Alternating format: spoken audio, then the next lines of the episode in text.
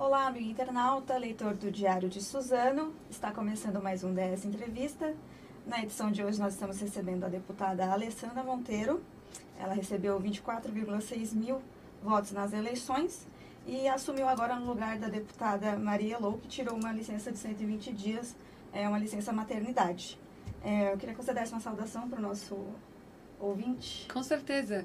Primeiro, Carol, obrigada por me convidar e me receber aqui. O Diário de Suzano foi uma ferramenta de comunicação muito importante para mim nesses últimos anos, participando da política.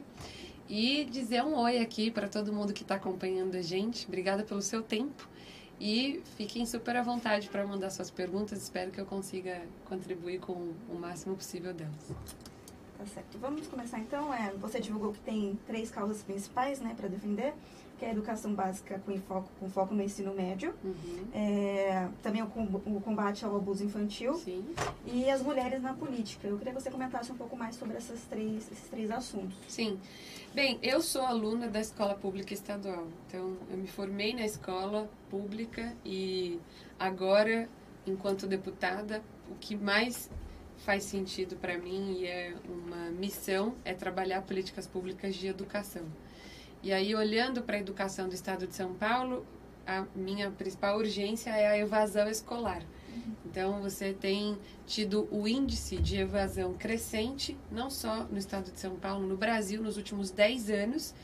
E eu quero colocar isso como uma prioridade de investimento na Secretaria de Estado de Segurança para que isso seja trabalhado. A gente pode falar um pouco mais do que, que vai ser esse projeto de lei que eu devo apresentar na casa nos próximos 15 dias. É, segundo, e tão importante quanto, que é a agenda de segurança pública. Uhum. E olhando para a segurança pública, o ente mais vulnerável desse lugar, que da sociedade, que para mim são as crianças, né? Principalmente a faixa etária que cobre a primeira infância. É, acho que é um dado importante para compartilhar até com os internautas e a galera que acompanha a gente agora, de que registrou os relatórios do Disque 100 nos últimos anos que no período de festas de carnaval cresce em média 30% o número de denúncias sobre abuso infantil. E aí eu estou falando de abuso sexual infantil.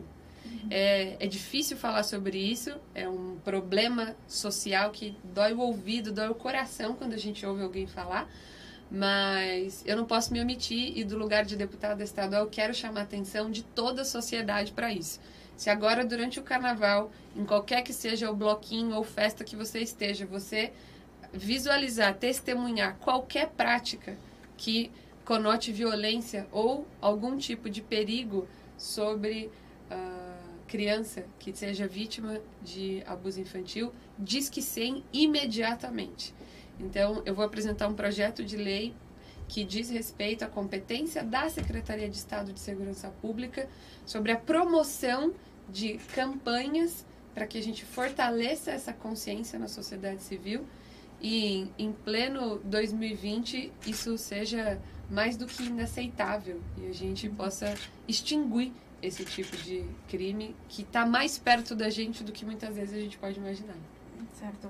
É, agora há pouco, antes de começar a entrevista... Terceira e última? É, é sobre as mulheres na política. Você Muito comentou bom. sobre se a primeira deputada feminina aqui do mulher, né, aqui do Alto Tietê. Sim. Essa pesquisa foi feita pela Lesp, você falou. Queria comentasse um pouco mais sobre essa questão das mulheres na política aqui no Claro, com certeza. E terceira e grande prioridade desse mandato, que eu vou ter um mandato mais curto, né? Eu vou ter quatro meses para fazer o que todos os deputados têm quatro anos uhum. para fazer, mas não me falta vontade e disposição, então a gente já está trabalhando muito para ter entregas reais durante esse período.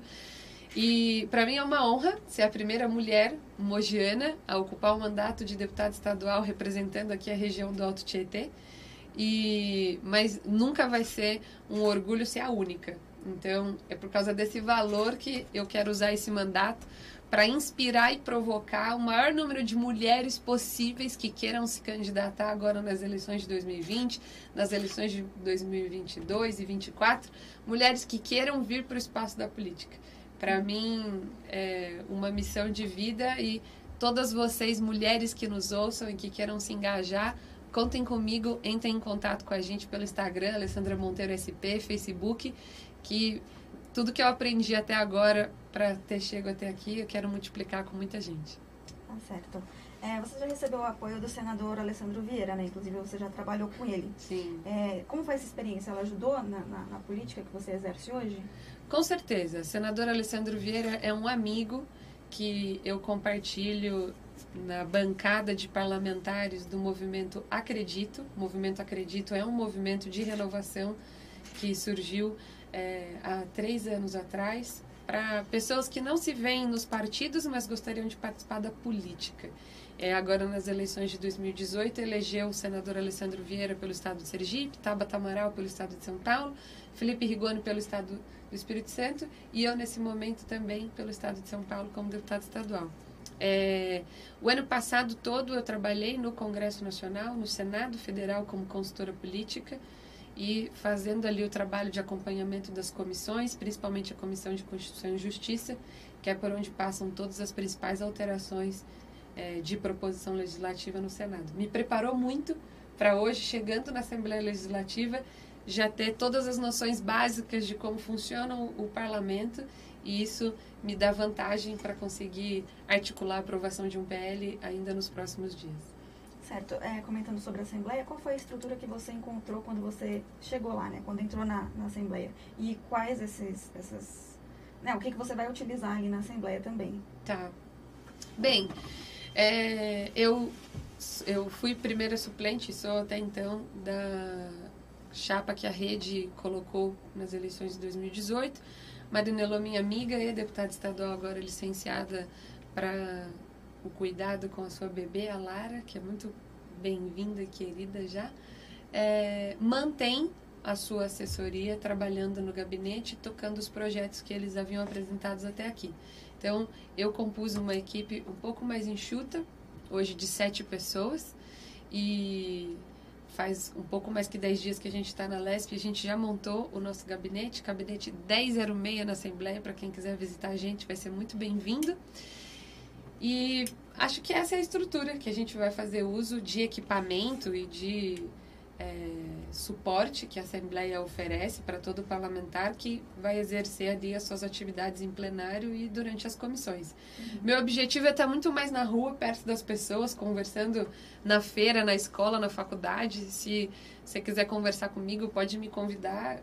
Eu acho que é desses espaços públicos que eu vou extrair o melhor para poder representar na tribuna quando eu estiver durante sessão tocando o debate com os deputados. Tá certo. É, você é formada em administração de empresas. Sim. É pós-graduada em ciências políticas. Sim. E se especializou na Universidade de Oxford, no Reino Unido também. Queria que você contasse um pouco sobre essas experiências.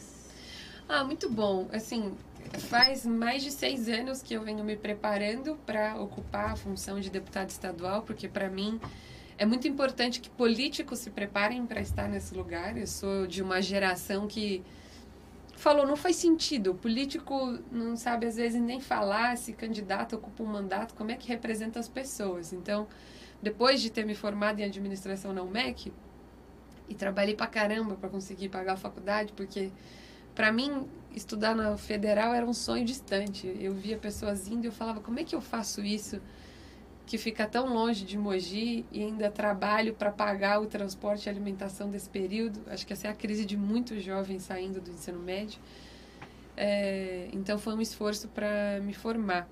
Eu acho que todas as oportunidades que eu tive, porque estudar pós-graduação foi um programa de bolsa, fazer esse curso na Universidade de Oxford foi um programa de bolsa, é, me reforça o quanto que ter oportunidade impacta em muito o destino de um jovem e a capacidade dele de realizar seus sonhos. É, eu sei que até agora eu acho que essa é uma história inspiradora que eu gosto de contar porque eu sou aluna da escola pública, então se eu conseguir fazer a graduação, ainda que trabalhando para pagar e conseguir bolsa depois para pós-graduação, meu desejo e meu empenho vai ser para que muitos outros jovens tenham as mesmas oportunidades do que eu.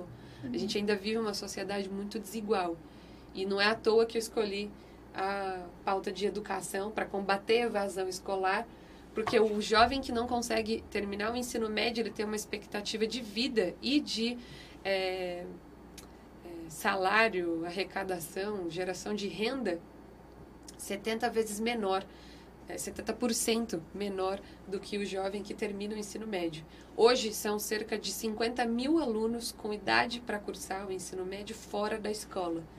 E eu sei que essa é uma oportunidade que a gente não pode desperdiçar porque muda a vida de muita gente. Tá certo. É, você também passou pelo Renova BR, né? Sim. Queria que você comentasse também um pouco como foi a experiência por lá. Com certeza. Participar da política não é uma coisa óbvia, né, gente? Você não aprende nem na escola como que funciona a Câmara de Vereadores, a Câmara de Deputados estaduais e federais. Então, é, para mim, estudar na pós-graduação e fazer cursos foi importante, mas também ter organizações como Renova BR, como a RAPS, como a Fundação Lehman, que preparam jovens para participar da política e preparam com conhecimento técnico, te ensinam sobre política de educação, de saúde, de segurança, te ensinam sobre estratégias de como se organizar pessoalmente e coletivamente para disputar uma eleição.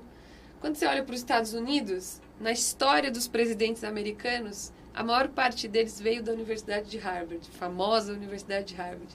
E quando você olha para o Brasil, de onde vem os presidentes da República, os deputados, os presidentes da Câmara. Ninguém sabe responder onde que estão sendo formadas essas pessoas. Então, eu acho que organizações como Renova, elas cumprem esse papel. Admiro muito Eduardo Mufarrege, fundador e organizador disso, com muito mais gente incrível, que me deu a chance em 2018, 19, 2019, de participar da primeira turma e ter me preparado bastante para disputar o processo seletivo. Encorajo você, entra no site, vai no Instagram, que vale muito a pena. É gratuito. é, queria que você comentasse também um pouco mais sobre as suas propostas para evitar a evasão escolar. Tá bom. É, eu estou preparando um projeto de lei que deve ser protocolado nos próximos 15 dias, no uhum. máximo, lá na Assembleia, que vai propor o ABC do combate à evasão escolar. E o que, que eu estou chamando de ABC? São três pilares. O primeiro pilar é uma política de monitoramento da evasão escolar nas nossas escolas públicas estaduais. O segundo pilar é uma busca ativa, uma política pública que faça uma busca desse aluno que saiu da escola para que ele retome a escola e conclua o ensino médio. Tenha a partir de então mais expectativa de vida e profissional. E o terceiro, e muito importante, e talvez o mais complexo, o mais difícil, é a reforma do currículo escolar. É a revisão do currículo das escolas públicas. Eu acho que muito jovem que esteja acompanhando aqui essa entrevista concorda comigo que a gente estuda um monte de coisa na escola, que eu tenho 34 anos hoje e eu ainda não achei aplicação para isso, sabe? Eu estudei coisas no ensino médio que até hoje eu me pergunto assim, para que, que eu estudei essas coisas? E a gente tem crianças com 10, 11 anos sendo blogueiros, youtubers e gerando renda na sua família para poder cuidar de si e das suas pessoas. E, e a escola não está acompanhando a velocidade com que essas coisas estão acontecendo. Né? Você não fala de tecnologia, você não fala de ferramenta digital na escola. E então a gente está atrasado, é urgente fazer a discussão desse currículo para que a escola não fique para trás e ela seja ainda um ambiente interessante para os alunos de lugar de formação, de preparo, de, de oportunidade. Uhum, tá certo. É, você tem alguma outra pretensão política? A rede ela pretende lançar algum candidato aqui para o Tietê, para Mogi, aqui para a região? Olha, queria fazer um chamado aberto aqui a todos vocês que gostariam de conhecer a rede, de que procurem a gente em todo o Alto Tietê, Suzano, Poá, Mogi, Arujá, Itaquá, Ferraz, Guararema, Salesópolis. É, a rede é um partido de fato plural, plural, né? E que cabe muita gente de todos os tipos, cores, classes sociais. É, eu não tenho uma agenda própria para a eleição de 2020. A minha agenda em 2020, até esse momento, é apoiar novos jovens e candidatos que gostariam de participar da eleição. Então, essa vai ser minha missão. Estar tá disponível e achar gente que tenha coragem de colocar o um nome e um número no papel e ir para a rua conversar das suas ideias. E por que não se candidatar e disputar, sim, as eleições já as nossas cidades precisam disso. E eu tenho certeza que tem muita gente boa aí só precisando de um empurrãozinho, principalmente as mulheres, para poderem estar nesse lugar. Tá certo. É, você defende bastante a ética na, na política, né? Como que você vê esse cenário hoje em dia na política atual aqui do, do país? Bem, eu vejo uma cidade, um estado, um Brasil nesse momento muito polarizado, né? As pessoas é, em campos de discussão só sobre a ideologia. Então, eu penso que até para discutir a ideologia, a gente precisa prezar pela ética, que é discutir os valores, discutir os princípios, discutir propósito, né? Proposta de verdade e não só placa de partido. Essa é uma coisa que me indigna bastante e tratar sempre com a verdade.